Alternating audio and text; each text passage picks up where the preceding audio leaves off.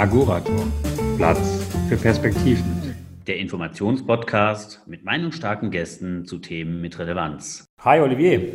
Hallo Daniel. Herzlich willkommen zu unserer fünften Episode von Agora Talk. Heute zu Gast ist bei uns Julian Knorr. Er ist Gründer und Geschäftsführer der Firma One Stop Transformation in Nürnberg, eine super spannende Firma mit dem Claim The Mindset Company. Wir freuen uns heute, lieber Julian, dass du bei uns bist. Stell dich doch kurz mal vor. Hallo Daniel, hallo Olivier. Äh, schön, dass ich da sein darf.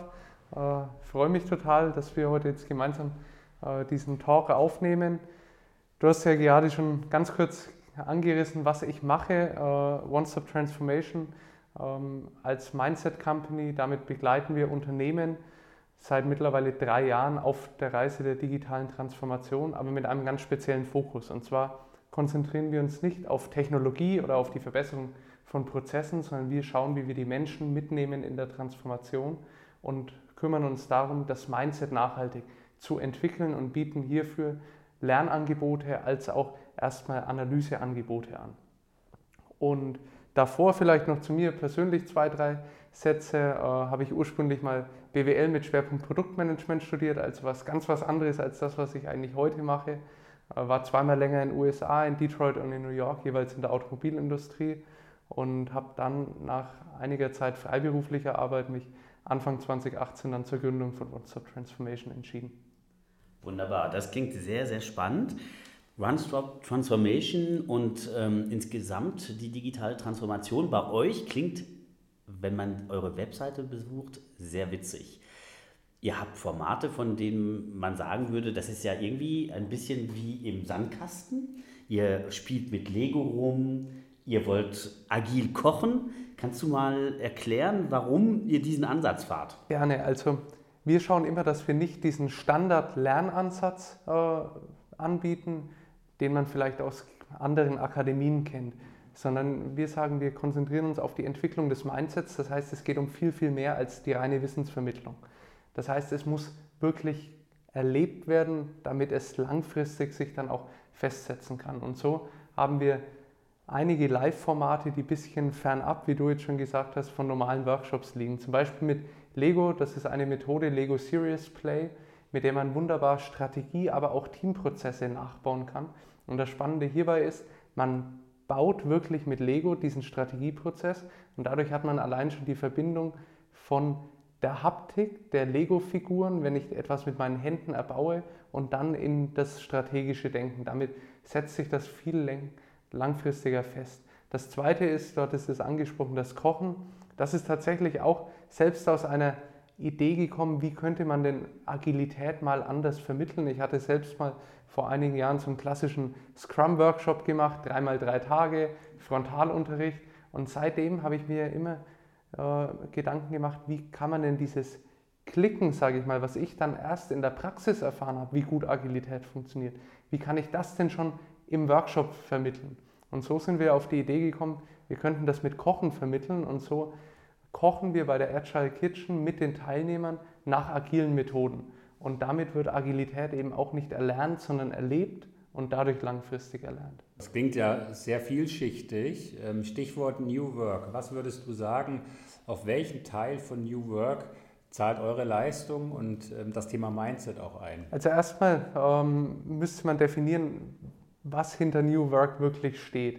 Äh, weil das ist ja ein sehr breiter Begriff und New Work ist für mich viel, viel mehr als bunte Möbel und schöne Räumlichkeiten, sondern es geht wirklich um eine andere Art und Weise der Zusammenarbeit, um nachhaltig Mehrwert für Kunden zu schaffen. Weil am Ende des Tages geht es in Unternehmen einzig und allein darum, Kundenmehrwert zu schaffen.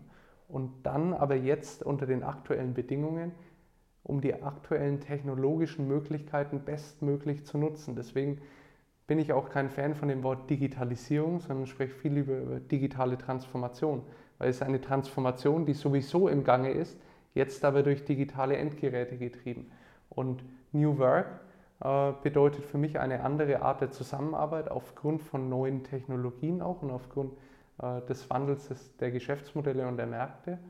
Und äh, dadurch bringen diese neuen Formate bringen das sehr spielerisch rüber, um was es geht und zeigen sofort auf, wo denn der Mehrwert dieser neuen Arbeitsweisen liegt. Du sagst gerade, äh, hast jetzt gerade sehr viel über Technologie auch gesprochen. Wie passt jetzt Technologie mit Mindset zusammen? Ich hätte jetzt unter Mindset eher äh, den Menschen dahinter verstanden, die Denkart der Menschen. Wie, wie matcht das mit Technologie? Die Grundlage, dass Technologie angenommen wird und wirklich auch gewinnbringend eingesetzt wird, ist der Mensch. Und genau da setzen wir an. Das heißt, wir mit unserer Mindset-Entwicklung schaffen wir die Grundlage, dass Neuerungen und neue Technologien besser angenommen werden. Und diese Grundlage, Mindset, was steckt da eigentlich dahinter? Man kann das Ganze auch als Mentalität, digitale Mentalität bezeichnen. Das heißt, es geht nicht um Haltungen oder um Einstellungen, wie sehr mag ich neue Dinge oder wie sehr mag ich Tool XY, sondern es geht wirklich um langfristig veränderbare Persönlichkeitseigenschaften, die sehr tiefliegend sind und sich auch nicht von heute auf morgen verändern. Und diese Grundeigenschaften sind relevant, um Technologie bzw. um Neuerungen anzunehmen. Ich mache ein konkretes Beispiel. Eine Dimension äh, im digitalen Mindset ist Offenheit und Agilität. Wie offen bin ich für Veränderung? Wie flexibel reagiere ich auf Veränderung? Und wie schnell lerne ich auch, mich in dieser veränderten Umwelt zu bewegen? Was mich da sehr interessieren würde, Julian, ist deine Erfahrung in Bezug auf die Tatsache, dass der Mensch ja mehr ist als ein Arbeitnehmer oder jemand, der eine Arbeitsleistung erbringt. Die Digitalisierung umgibt uns ja in unserer Freizeit, in unserer Familie, im ganzen Leben. Ja? Und was ich sehr spannend finde, ist, dass natürlich Unternehmen versuchen, jetzt Digitalisierung auch in der Arbeit einzubringen, dieses Mindset-Thema reinzubringen. Aber eigentlich leben wir das doch den ganzen Tag.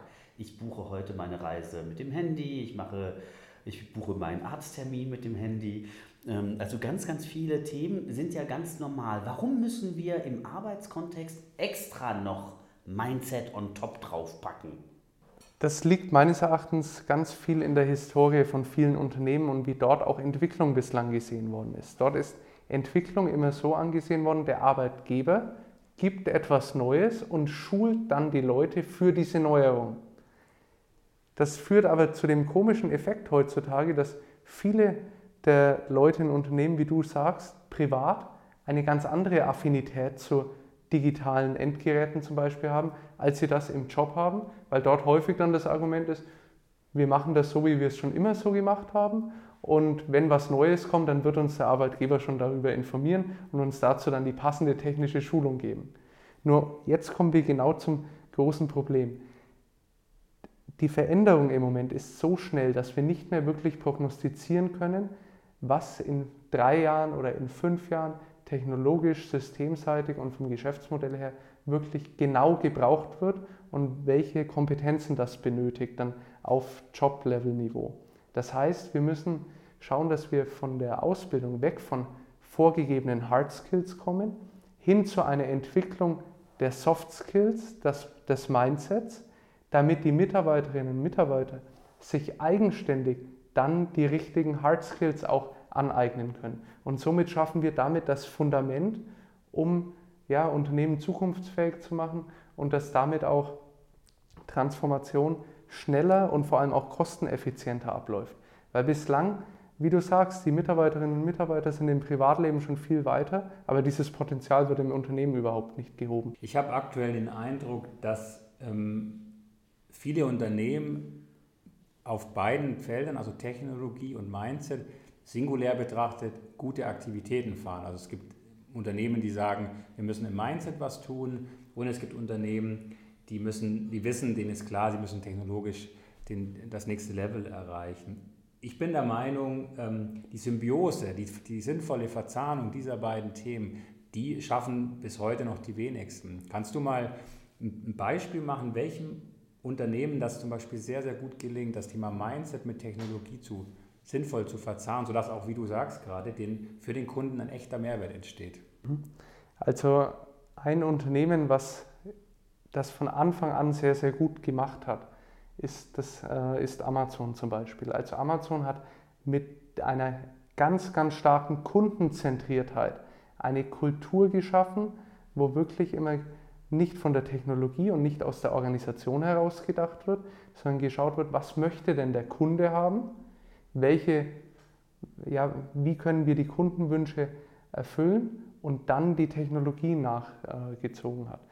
Konkretes Beispiel hier, wenn man äh, bei Amazon ein, eine Beschwerde hat, muss man sich nicht in irgendeine Telefonhotline einwählen, sondern man sagt, ich habe zu diesem Produkt habe ich eine Beschwerde, Amazon, bitte ruf du mich an.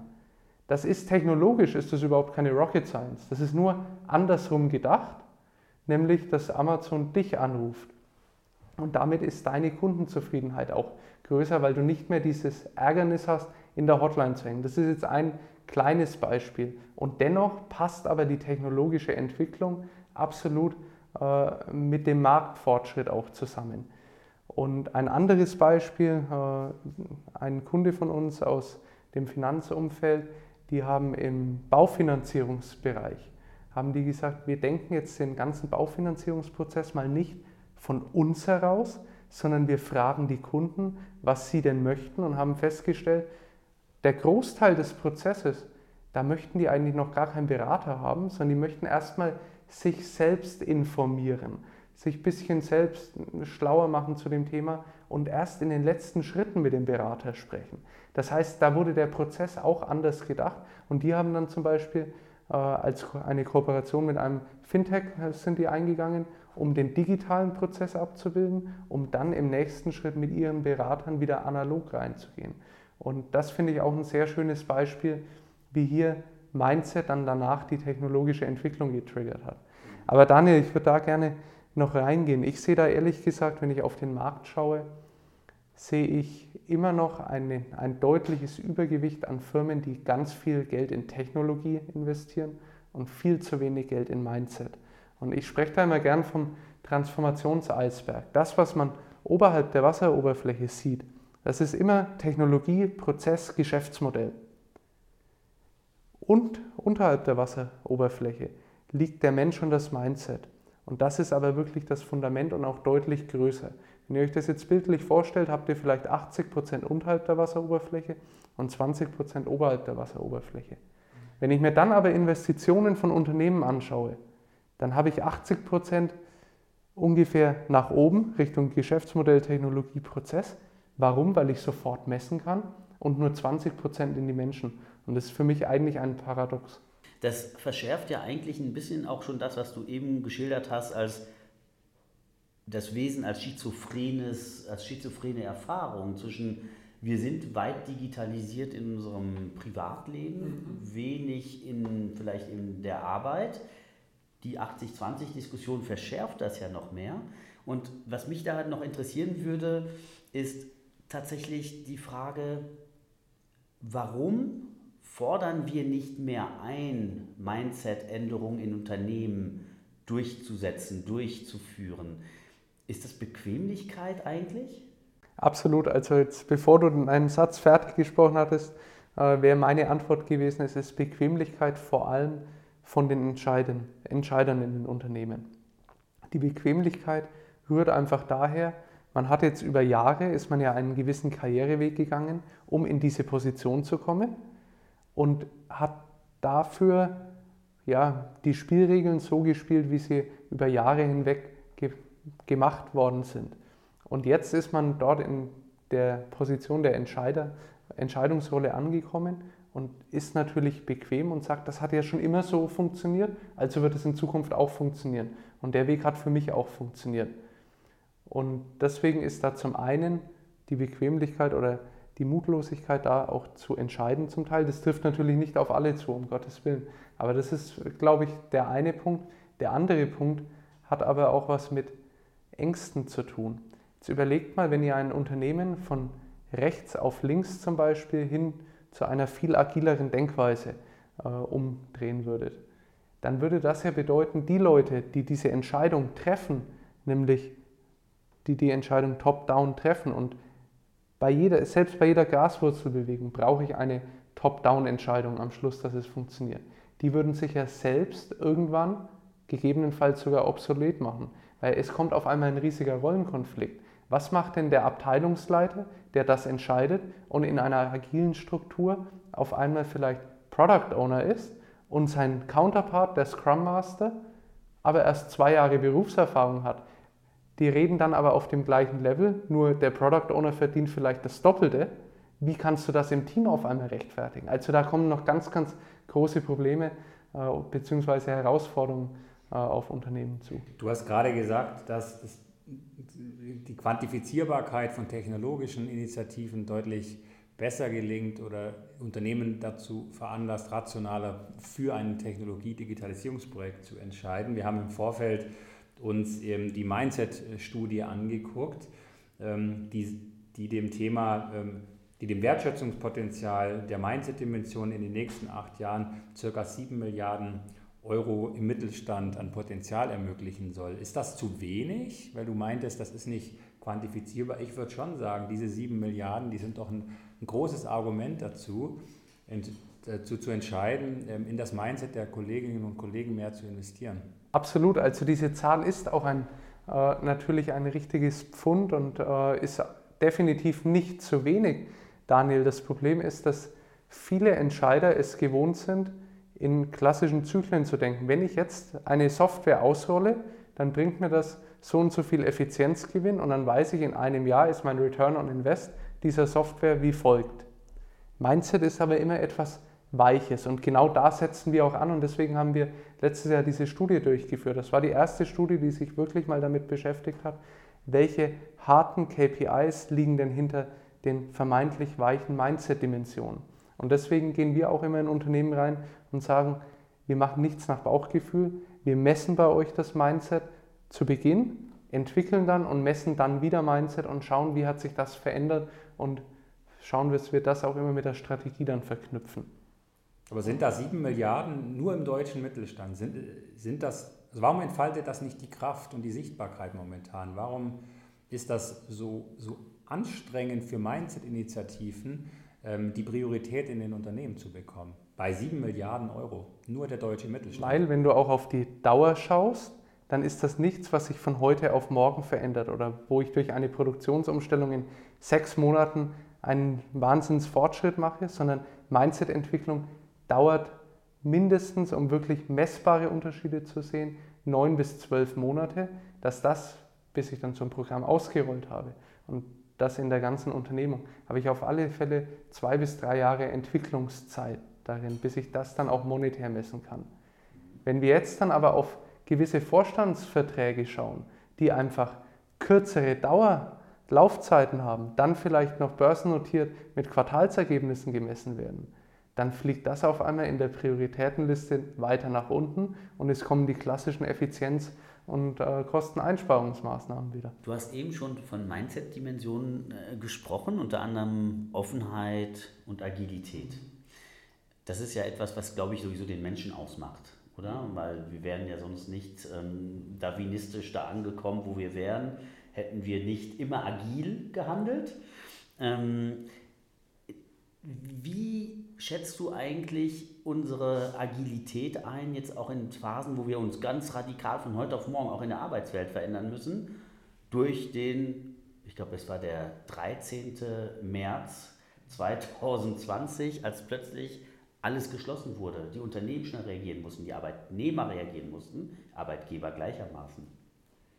Das fand ich ein ganz spannendes Realexperiment ja eigentlich, weil es eine Situation auf einmal gab, die so noch nicht vorhanden war und man stand mit dem Rücken zur Wand.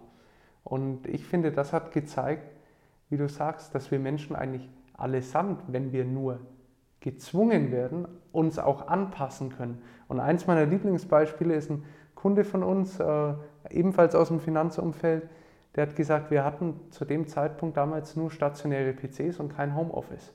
Und sie wussten eigentlich nicht so recht, wie sie darauf reagieren sollen, bis die Mitarbeiterinnen und Mitarbeiter kamen und gesagt haben, ist überhaupt kein Problem, könnt ihr uns einfach helfen, die stationären PCs nach Hause zu tragen. Und wenn ihr uns helft, das daheim zu installieren, dann arbeiten wir ab morgen aus dem Homeoffice raus. Wir sind dafür bereit und wir unterstützen das Unternehmen dabei. Und das hat gezeigt, dass die Bereitschaft zur Veränderung da ist. Nur das Interessante ist, dieser Effekt ist dann relativ schnell auch wieder nicht mehr aufs Ausgangsniveau, aber ist dann auch wieder verpufft, weil man dann wieder in alte Muster reingekommen ist, jetzt zwar am anderen Arbeitsplatz, aber prinzipiell, was im Kern wurde, selten verändert.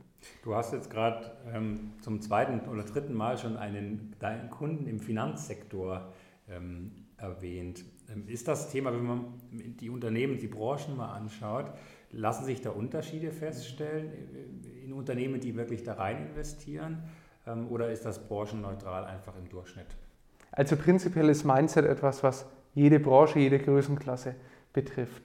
Äh, wir haben uns in der Studie auch mal angeschaut, wie unterschiedlich Branchen ausgeprägt sind. Ähm, und da gibt es natürlich eklatante Unterschiede zwischen zum Beispiel IT und der Versicherungsbranche, um da mal einen großen Spread zu zeigen. Also wo die IT deutlich äh, schon transformatorischer vom Mindset her ausgeprägt ist im Vergleich zur Versicherungsbranche. Interessant ist äh, jedoch, wo wir ganz viel Zugang zu Unternehmen bekommen. Und das sind tatsächlich mehr die traditionellen Branchen im Moment. Und das liegt meines Erachtens daran, weil dort schon die Wand im Rücken immer näher kommt. Also gerade Branchen, Finanzdienstleistungen, Versicherungen, äh, klassische Retail-Unternehmen, dort ist einfach jetzt dieser Sense of Urgency mehr da, weil sie merken, es kommen junge Angreifer, also in der Finanzindustrie mit vielen Fintechs, die mit ganz anderen Geschäftsmodellen kommen und jetzt merken, oh, wir müssen uns schneller verändern. Und es gibt noch ein paar Branchen, denen geht es einfach zu gut und die mit ihren traditionellen Geschäftsmodellen und traditionellen Arbeitsweisen, du hattest vorhin New Work angesprochen, Daniel, einfach heute noch sehr, sehr gut fahren und da kein, noch keinen großen Need sehen. Mindset ist ja etwas Spannendes, glaube ich. Ich könnte die Definition davon gar nicht wirklich geben. Aber die, die Dimension, die du eben erwähnt hast, sind das nicht Dimensionen, die ich mitbringe, weil es in meinem Charakter, in meinem Typ Menschen liegt? Oder sind das wirklich Sachen, die ich lernen kann? Also Olivier, ich würde vielleicht auch für die Hörerinnen und Hörer erst noch einmal kurz definieren, was Mindset ist. Das äh, kam vorhin nur ganz kurz mal, digitale Mentalität. Äh, also es geht nicht um Haltung, sondern es geht um Persönlichkeitseigenschaften, die ich langfristig verändern kann.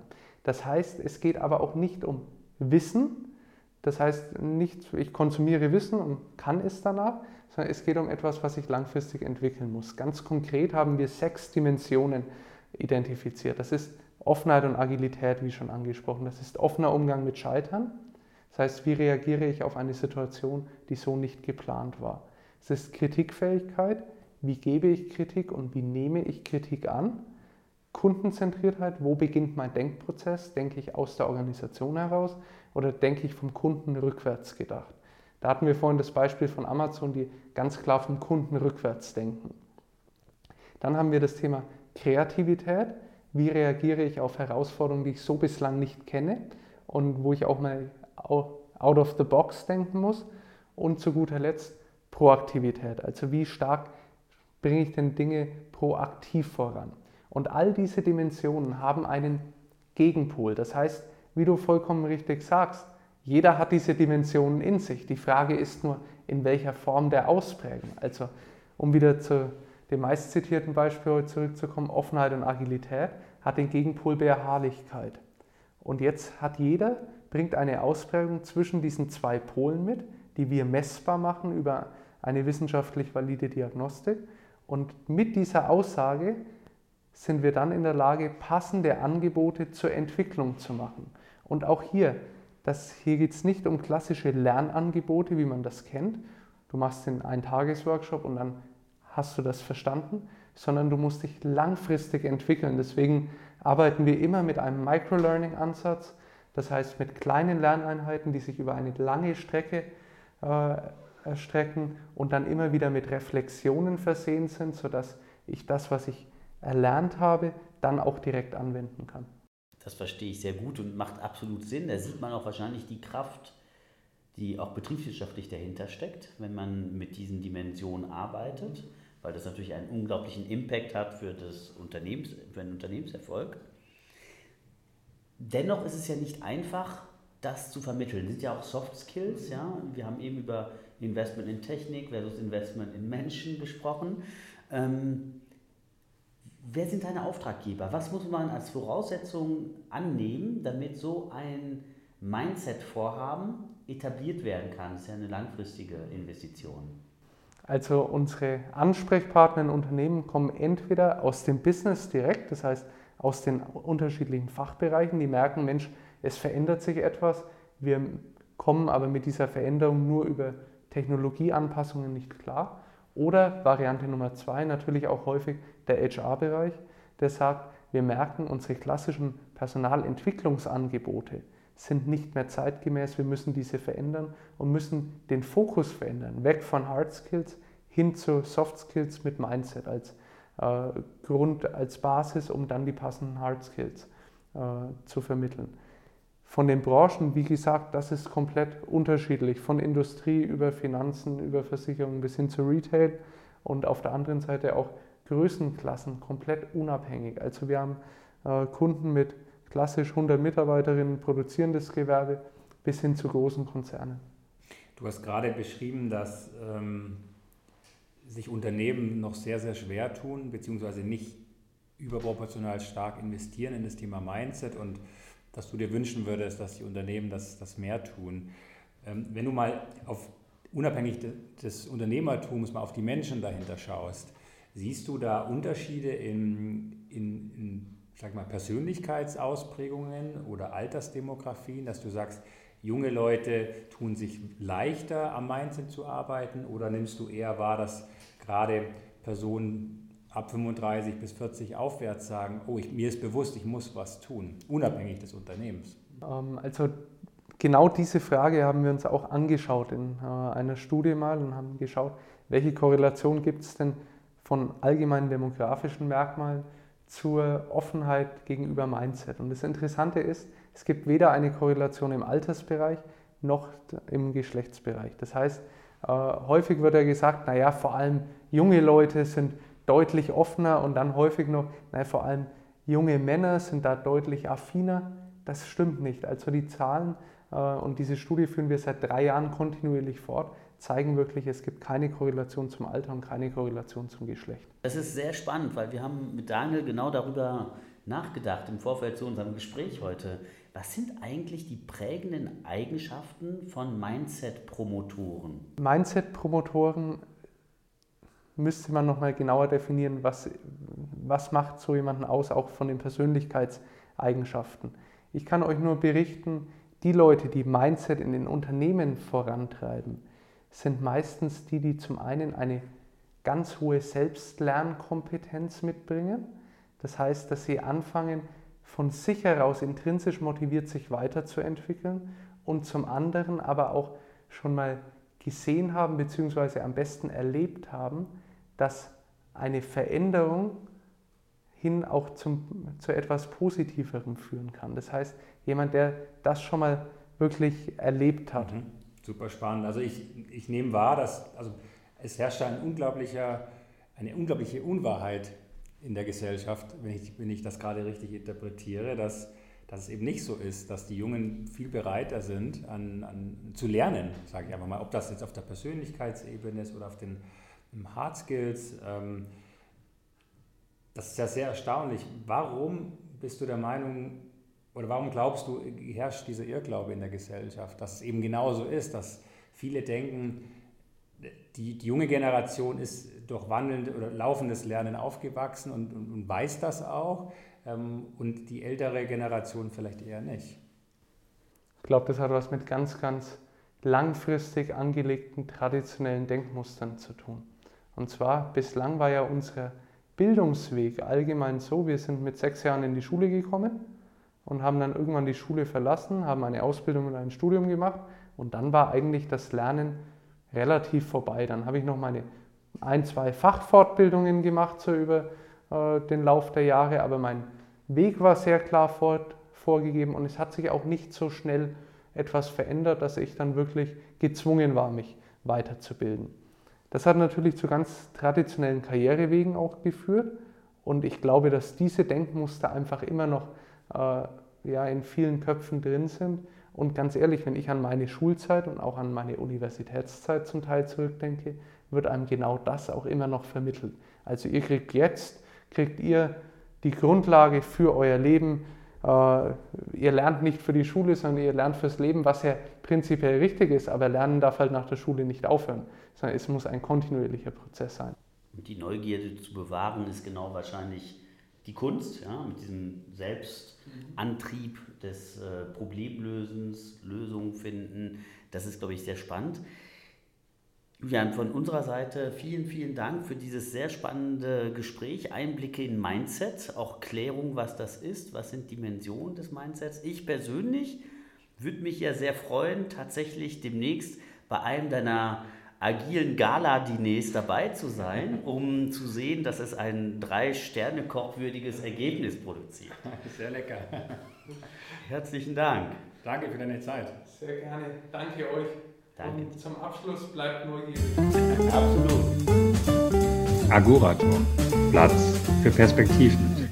Der Informationspodcast mit meinungsstarken Gästen zu Themen mit Relevanz.